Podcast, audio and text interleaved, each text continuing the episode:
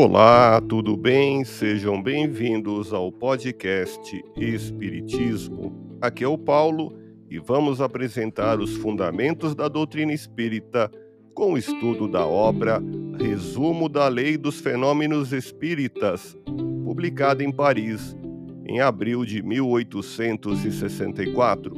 Você pode encontrar também na Revista Espírita Jornal de Estudos Psicológicos do mês de abril de 1864. Acompanhe as explicações de Allan Kardec em Resumo da Lei dos Fenômenos Espíritas, capítulo dos Médiuns.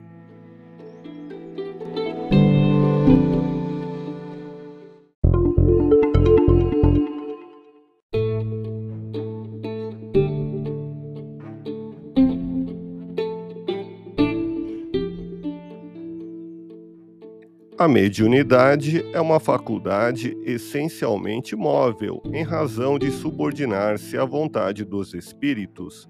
É por isso que está sujeita a intermitências. Tal motivo e o princípio segundo o qual se estabelece a comunicação são obstáculos a que se torne uma profissão lucrativa, visto que não poderia ser permanente, nem aplicável a todos os espíritos podendo falhar no momento em que mais se necessite dela.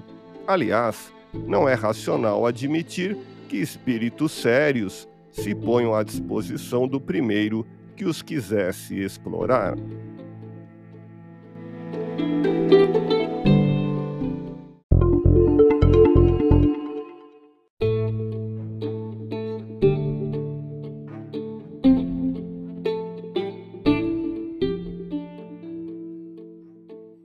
De forma geral, os incrédulos tendem a suspeitar da boa-fé dos médiums e do emprego de meios fraudulentos.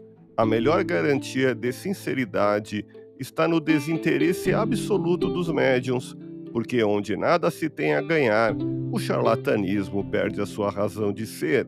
Cada um pode constatar a realidade dos fenômenos desde que se coloque em condições favoráveis à observação dos fatos, com a perseverança e a imparcialidade necessárias.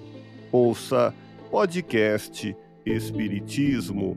Agradeço sua audiência, fique na paz do Cristo e até o próximo episódio.